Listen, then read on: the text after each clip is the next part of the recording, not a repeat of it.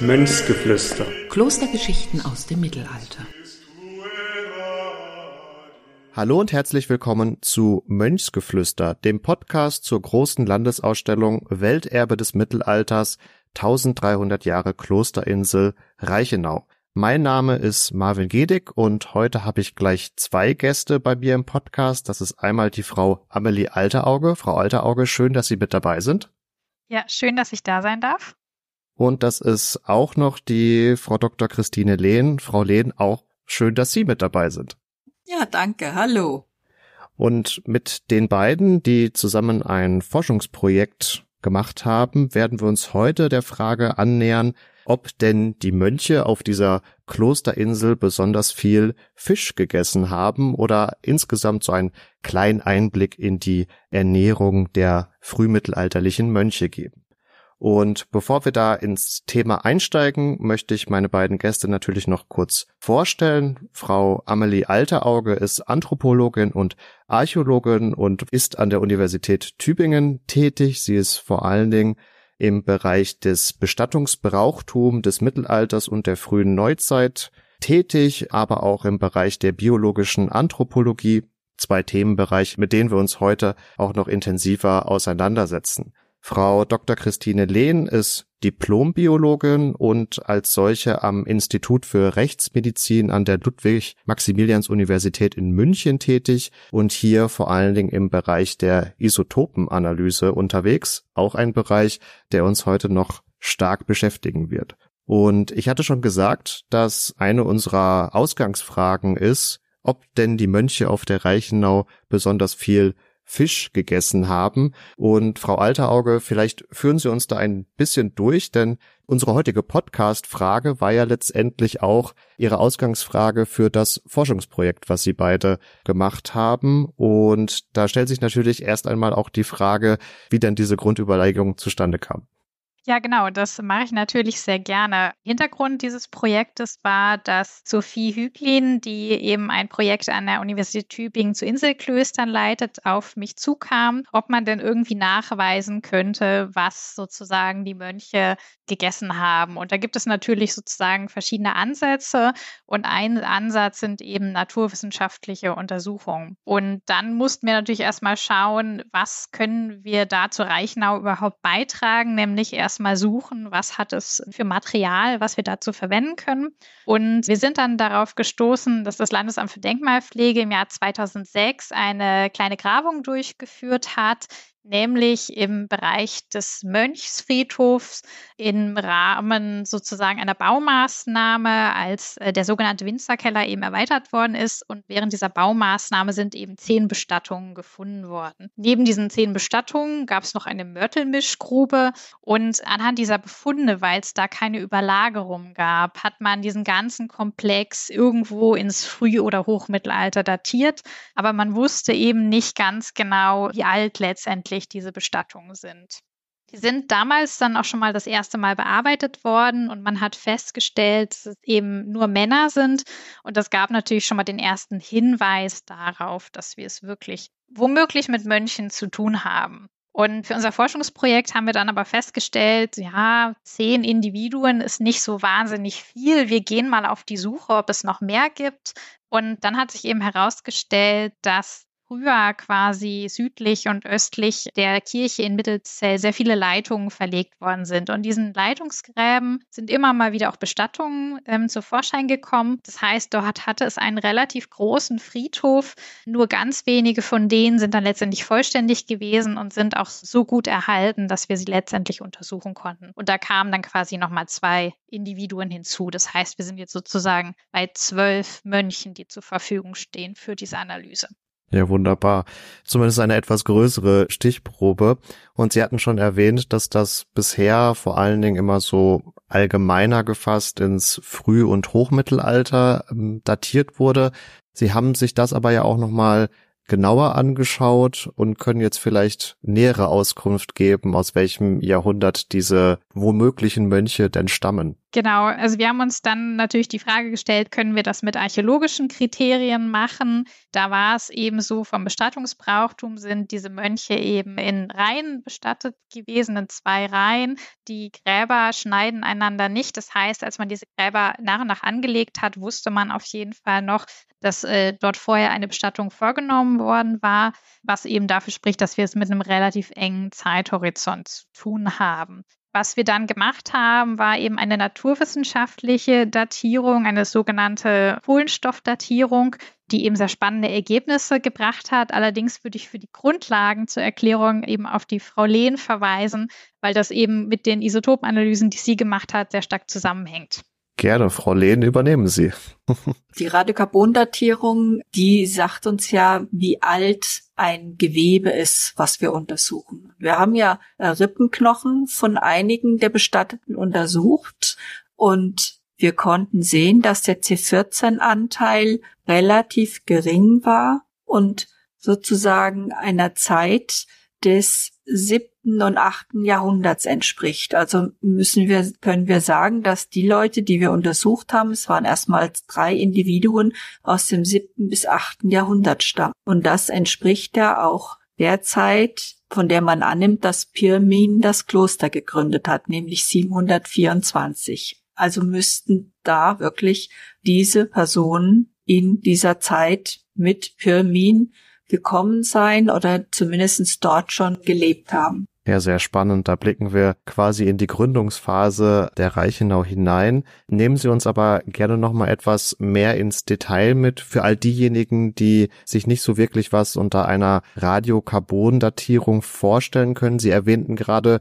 schon C14. Was hat es denn damit konkret auf sich? Für eine Radiokarbondatierung misst man den C14-Gehalt. Und dieser C14-Gehalt ergibt sich eben also über die Atmosphäre, über die Nahrung, die ein Mensch zu sich genommen hat. Und in dem Moment, wo der Mensch stirbt, wird kein neues C14 mehr in seinen Körper eingetragen. Und C14 ist ein radioaktives Kohlenstoffatom. Äh, und das heißt, es zerfällt mit einer gewissen Zeit, also es sehr gering. Man, man sagt also, die Halbwertszeit liegt bei etwa 6000 Jahren und man kann eben über die Abnahme des C14-Gehaltes in diesem Knochen, den wir untersucht haben, die zeitliche Einordnung der Person machen. Also in welcher Epoche haben sie gelebt, haben sie Nahrung zu sich genommen. Um nochmal vielleicht auch auf die Mönche zurückzukommen, beziehungsweise auf die Grundannahme auch ihres, ihres Forschungsprojektes. Das haben wir ja gefasst mit den Reichenauer Mönchen, die so vermeintlich viel Fisch essen. Was waren denn da Ihre Überlegungen, um das erstmal als ja, Grundannahme in den Raum zu stellen? Wir haben hier Stabilisotopenanalysen gemacht. Stabilisotopen sind bestimmte Atomarten verschiedener Elemente. Also wir haben jetzt Stickstoff, Kohlenstoff, Schwefel-Isotope untersucht. Also wir wissen zum Beispiel von dem Kohlenstoff, da hatten wir jetzt schon das C14, aber der Kohlenstoff liegt eben auch mit der Masse 12 vor, das C12 und mit der Masse 13. Diese beiden Atomarten des Kohlenstoffs sind stabil. Das heißt, sie zerfallen nicht im Gegensatz zu dem C14.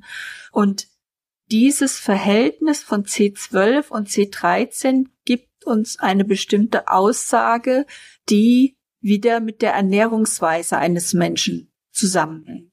Genauso gilt es für den Stickstoff, also Stickstoffatome Stickstoff 15 und Stickstoff 14 mit den verschiedenen Massen und das Verhältnis zueinander sagt uns beispielsweise was aus über den Proteinanteil, den ein Mensch zu sich genommen hat. Wir wissen, dass Stickstoffisotopenwert innerhalb der Nahrungskette ansteigt. Also wir beginnen jetzt bei Pflanzen, dann kommen wir zu den Pflanzenfressern, dann zu den Omnivoren, das sind die Allesfresser, und dann zu den Karnivoren, das sind die Raubtiere. Und der Mensch steht so auf einer Stufe mit den Omnivoren. Und je höher wir in der Nahrungskette gehen, bis hin zu den Fischen, die meistens ganz oben stehen, verändern sich die Stickstoffisotopenwerte. Also haben wir hier ein Parameter für das aufgenommene tierische Protein, für die Menge an tierischem Protein.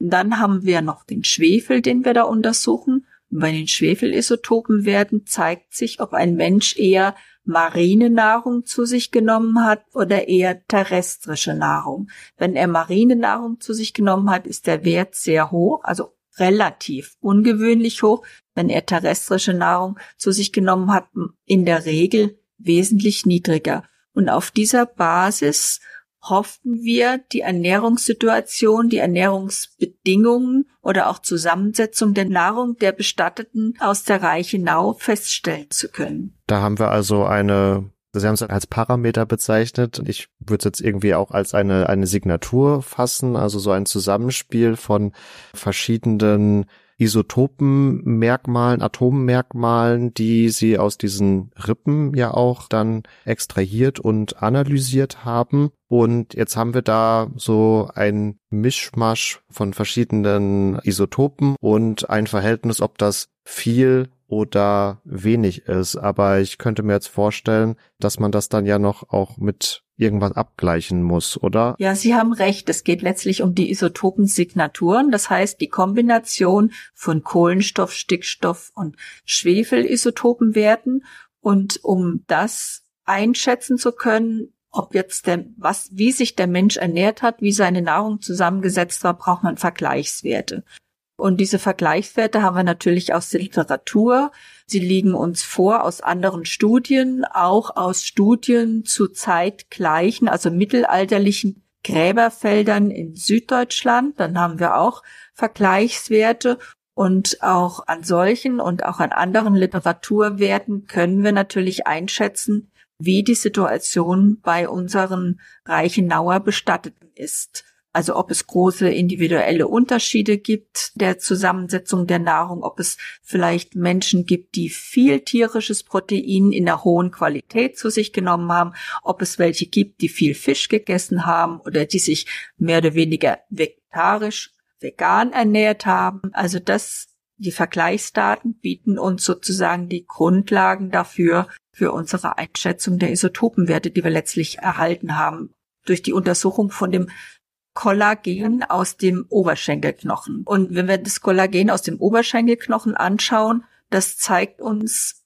einen Mittelwert über die Erwachsenenzeit der Individuen, also zumindest über die letzten 20 bis 30 Lebensjahre. Also können wir sagen, Wovon haben sich die Menschen, die Bestatteten in den letzten Lebensjahrzehnten hauptsächlich ernährt? Ja, wir hatten ja schon gesagt, wir versuchen sozusagen diese Stellung der Mönche innerhalb dieser Nahrungskette zu identifizieren. Und wir haben einerseits die Vergleichsdaten aus der Literatur und andererseits haben wir eben auch selber noch Tierknochen untersucht, die uns sozusagen als Referenz gedient haben. Das heißt, wir haben Rinder, Schweine, Schafe, Ziege, Hühner untersucht, um zu schauen, wie sind eigentlich die Werte in dieser Bodenseegegend. Und da gab es eben noch die Herausforderung, dass es von der Reichenau selber eben zu diesem Zeitpunkt keine gut untersuchten bzw. datierten Tierknochenkomplexe gab. Das heißt, wir mussten auf anderes Material ausweichen und sind dann in die Stadt Konstanz gegangen, nämlich auf den Fischmarkt, wo eben gutes Material vorlag, das allerdings eben aus dem 14. und 15. Jahrhundert stammt.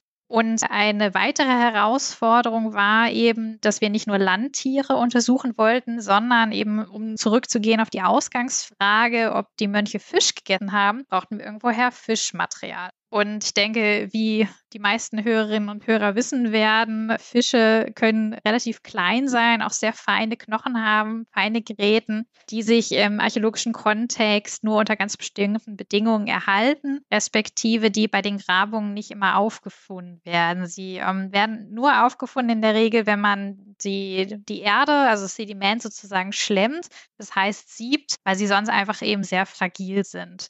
Und auch aus Konstanz gab es eben keine archäologischen Fischknochen, die wir beproben konnten. Das heißt, wir sind auf moderne Fische ausgewichen, die eben im Jahr 2023 im Bodensee gefangen worden sind.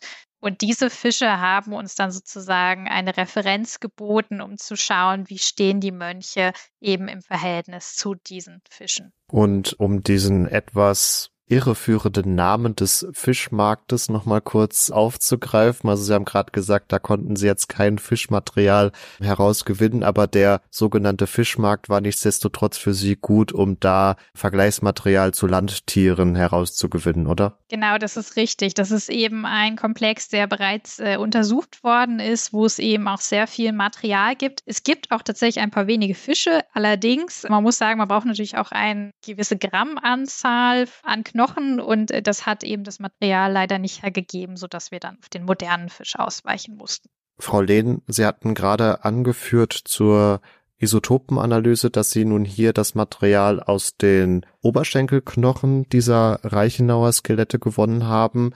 Die Radiokarbondatierung war, glaube ich, mit Rippenknochen vorgenommen worden. Wo ist da jetzt der Unterschied? Als Laie würde ich sagen, das lagert sich im Körper an. Da müsste die Verteilung in Oberschenkel und in Rippenknochen doch für die unterschiedlichen Atome und Isotope gleich sein. Ja, aber Rippen und Oberschenkelknochen sind verschiedene Skelettelemente und sie haben unterschiedliche Umbauraten. Das heißt also, ein Skelett Elemente werden aufgebaut, etwa bis zum Alter von 20 Jahren, und dann bauen sie unterschiedlich schnell um.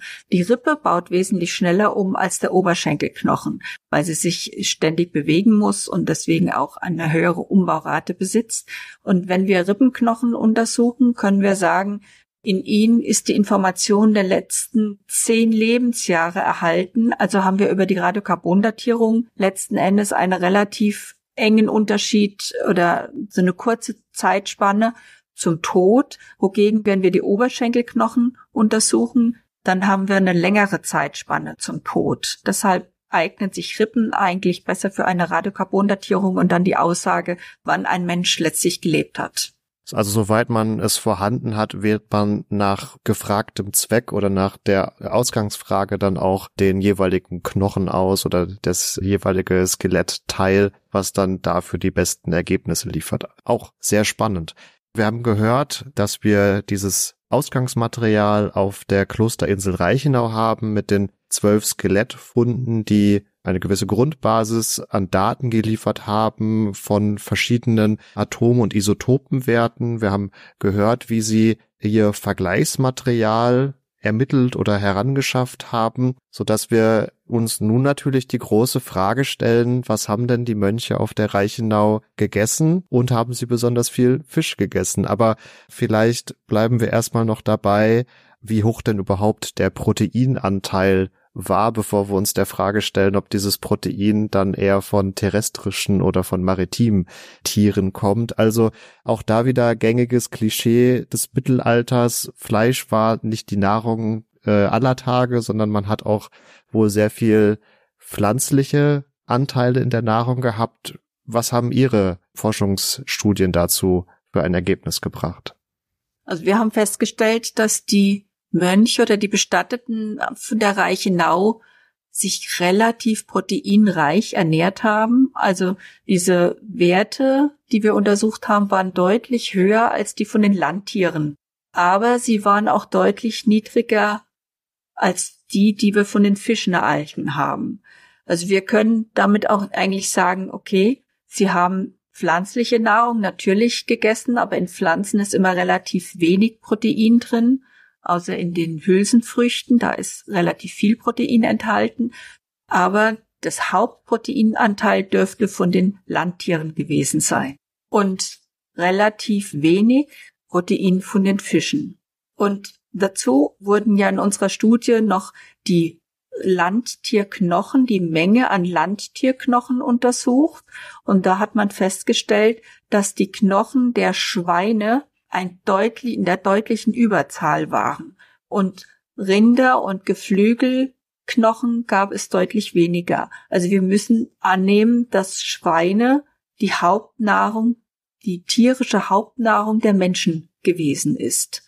Und innerhalb dieser Gruppe der Bestatteten gibt es natürlich auch Unterschiede in der Protein, Proteinverzehr. Das hat man auch in der Familie. Es gibt Menschen, die essen weniger Protein, weniger Fleisch, mehr Gemüse und andere Produkte und Andere Mitglieder der Familie essen eben hauptsächlich tierische Nahrung oder verwehrt Fleisch. Und auch in dieser Gruppe, die sich grundsätzlich relativ homogen ernährt hat, haben wir diese individuellen Unterschiede. Aber letztlich können wir sehen, sie haben nicht wenig Protein verzehrt, tierisches Protein, aber relativ wenig Fisch und auf gar keine Fälle haben sie Meeresfisch gegessen. Frau Alterauge, wenn ich Sie da gerade noch mit dazu nehmen darf. Frau Lehn hat jetzt ausgeführt den starken Anteil von terrestrischen Tieren in dieser Proteinanalyse mit auch dem Hinweis auf das Vergleichsmaterial in Form dieser Knochenbefunde. Sie hatten vorhin ausgeführt, dass bei Fisch im archäologischen Kontext häufig das Problem ist, dass die Gräten, also die Knochen, zu fein sind, um sich zu überliefern. Auch da würde ich jetzt wieder als Laie sprechen, dass natürlich Schwein und, und Rinderknochen zumindest eine gewisse Größe aufweisen, wenn natürlich die Rinderknochen größer sind, aber könnten wir gerade beim Geflügel nicht auch das Problem haben, dass die Knochen feiner sind und sich damit im archäologischen Befund weniger überliefern?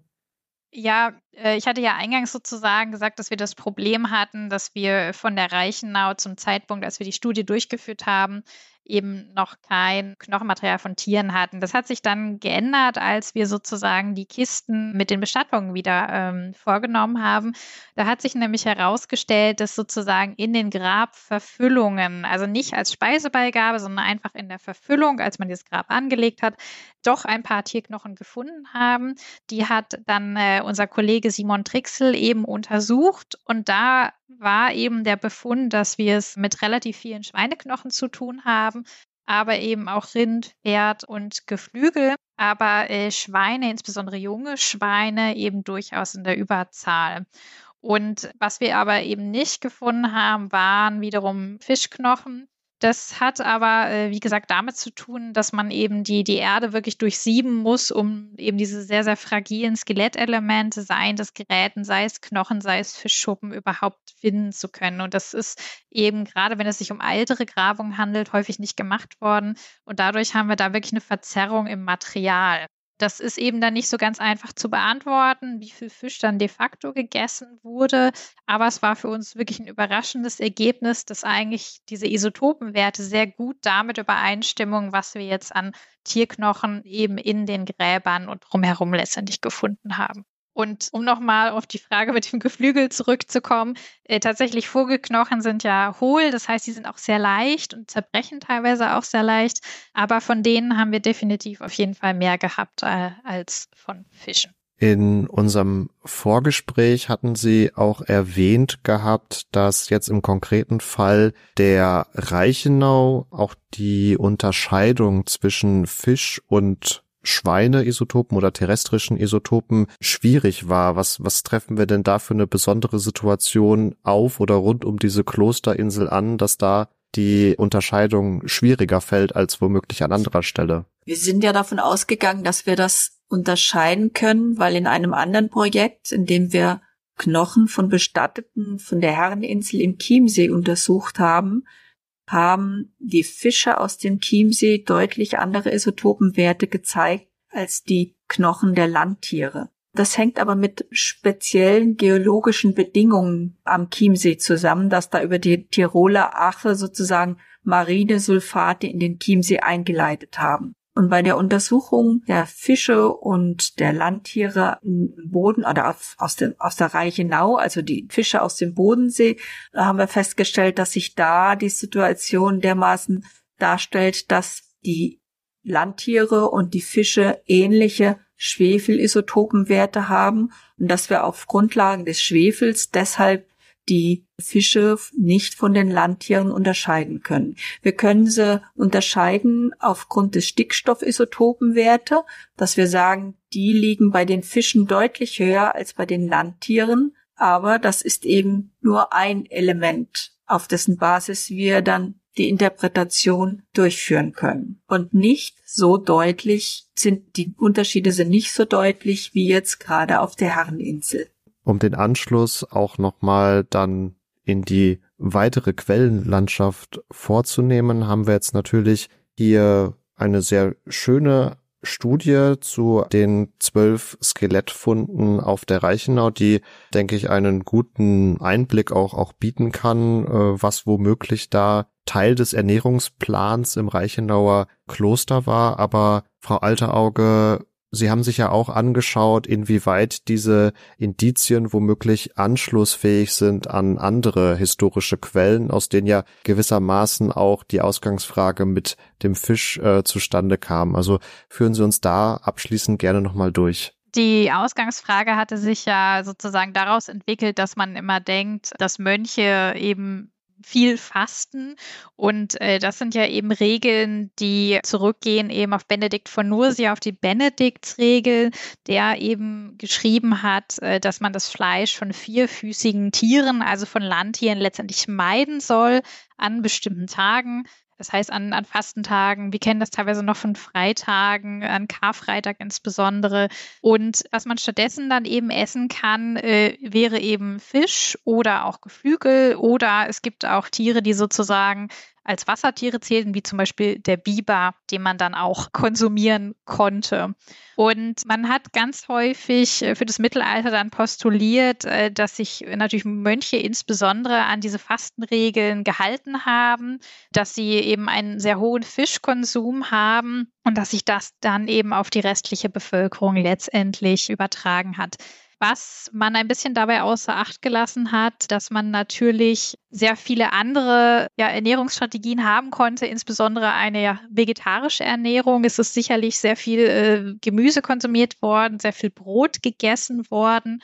Und das ist eben etwas, was wir aber relativ schwer nachweisen können. Wir haben eben diese Benediktsregel, die eben im 6. Jahrhundert aufgestellt wird. Und wir haben uns dann natürlich gefragt, äh, die Reichenau, ein Benediktinerkloster, halten die sich sofort daran? Wird die sofort umgesetzt eigentlich? Und das ist tatsächlich etwas, was wir jetzt mit unserer Studie sagen können. Wir haben den Eindruck, dass dem eben nicht so ist dass obwohl natürlich die Reichenau den Bodensee vor der Haustür hat, jetzt heißt die Ressource Fisch auch genutzt werden könnte, dass man das womöglich gar nicht so stark in dieser Zeit, also im siebten, achten Jahrhundert getan hat, wie wir eigentlich mal dachten. Wenn wir das jetzt mit anderen Befunden vergleichen, es gibt ja den berühmten St. Galler Klosterplan, der eben um 820 datiert auf der Reichenau entstanden ist und so ein idealtypisches Kloster mit allen äh, Wirtschaftsbauten zeigt.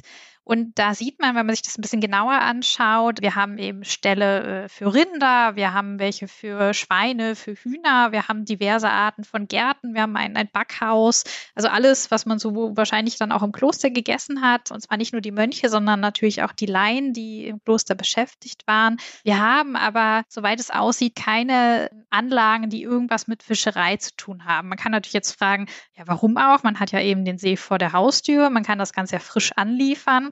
Aber man hat eben keine Fischteiche, wo man beispielsweise den Fisch jetzt etwas länger hätte halten können oder wo er irgendwie gezüchtet wird. Und das ist tatsächlich eine Entwicklung, die wir auch erst aus dem Spätmittelalter letztendlich kennen. Ab dem Spätmittelalter gibt es einerseits den Import eben von Meeresfisch und zwar ist das natürlich einmal Stockfisch, also getrockneter Kabeljau oder eben eingesalzene Heringe, die eben aus dem Nord- und Ostseeraum letztendlich nach Mitteleuropa bis nach Italien runter importiert werden und da sozusagen diesen fasten Speiseplan letztendlich ergänzen. Aber das ist etwas, was wir eben erst so ab dem 13. Jahrhundert letztendlich verstärkt fassen können und was eben sehr stark mit dem Fernhandel durch die Handel zusammenhängt. Wenn wir jetzt auf die Binnenfischerei gehen und ganz konkret letztendlich auf dem Bodensee, ähm, sehen wir auch da, dass man erst so im Spätmittelalter anfängt, das Ganze letztendlich zu regulieren. Das heißt, da scheint auch sozusagen der Bedarf, aber auch vielleicht der Druck auf die Ressourcen so stark gewesen zu sein, dass man jetzt sagen muss, okay, diese Ressource Fisch muss man jetzt in irgendeiner Weise auch schützen, letztendlich damit genug für alle da ist. Also letztendlich, um das auch nochmal zusammenzufassen, so von unserer Seite gab es wie zwei überraschende Erkenntnisse. Das erste war natürlich, dass die Bestattungen, die wir untersucht haben, so früh datieren, nämlich eben ins siebte, achte Jahrhundert, was wir archäologisch eben bislang nicht wussten und was eben darauf hindeutet, dass wir es womöglich mit einer Vorgängerbesiedlung vor dieser legendären Klostergründung zu tun haben. Wie diese Gemeinschaft letztendlich ausgesehen hat, ob das wirklich eine monastische Gemeinschaft war, wissen wir natürlich leider nicht. Also die anthropologischen Daten zeigen eben, wir haben es hier mit Männern zu tun, Männern, die auch gemessen an der anderen Bevölkerung ein höheres Lebensalter erreicht haben, die durchaus hart gearbeitet haben, aber in ihrer Kindheit zumindest keine Versorgungskrisen hatten, die auch sicherlich auch aus äh, ja, gutem Elternhaus letztendlich kamen. Und was die da auf der Reichenau gemacht haben, ob es schon so eine Art Vorkloster gab, das äh, können dann vielleicht die Archäologen letztendlich rausfinden. Aber ich denke, die Indizien erhärten sich, dass äh, etwas stattgefunden hat, vor dieser Klostergründung durch Pirmin, dass die Reichenau eben keine unbesiedelte Insel war. Insofern fügt sich ihre Studie wunderbar ein und unterstreicht ja letztendlich nochmal auch ihre Ergebnisse, was, was ganz schön ist. An dieser Stelle vielen Dank an Sie, Frau Alterauge und Frau Lehn, dass Sie uns hier einmal durchgeführt haben durch Ihre Studie mit einem sehr konkreten Anliegen oder mit einem sehr konkreten Skelettbefund auch, der aber nichtsdestotrotz auch so zumindestens ein paar Rückschlüsse zulässt, wobei wir natürlich immer davor warnen müssen, dass man da jetzt nicht zu allgemeine Erkenntnisse rauszieht oder zum Verallgemeinern dann am Ende neigt. Wenn ihr da draußen Interesse habt, die große Landesausstellung im Sommerhalbjahr 2024 zu besichtigen, dann könnt ihr das ganz einfach tun.